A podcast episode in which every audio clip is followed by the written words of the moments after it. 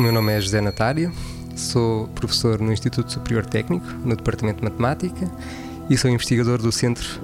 de Análise Matemática, Geometria e Sistemas Dinâmicos.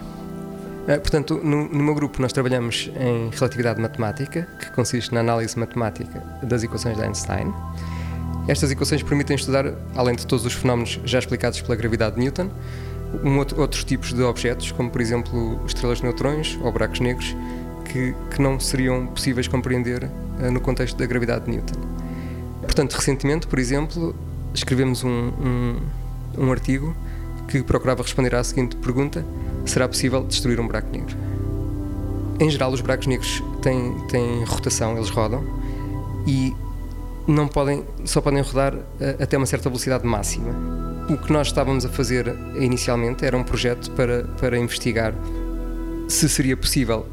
pôr um buraco negro a rodar mais que este limite máximo, atirando um certo tipo de matéria para dentro do buraco negro, nomeadamente cordas. Uh, e o que nós verificámos é que nesse caso era impossível e, e, e essa, essa, essa descoberta parecia tão estranho aquilo, aquilo estar a acontecer que achámos que aquilo devia ser um fenómeno geral e então acabámos por, por demonstrar um teorema geral que afirma que, sob certas circunstâncias, nomeadamente se a matéria que estamos a tirar para dentro do buraco negro for muito mais leve que o buraco negro e, além disso, essa matéria tiver energia positiva, eh, portanto, nestas circunstâncias, não é possível destruir o buraco negro. Portanto, não é possível uh, acelerar a velocidade de rotação do buraco negro acima desse limite máximo.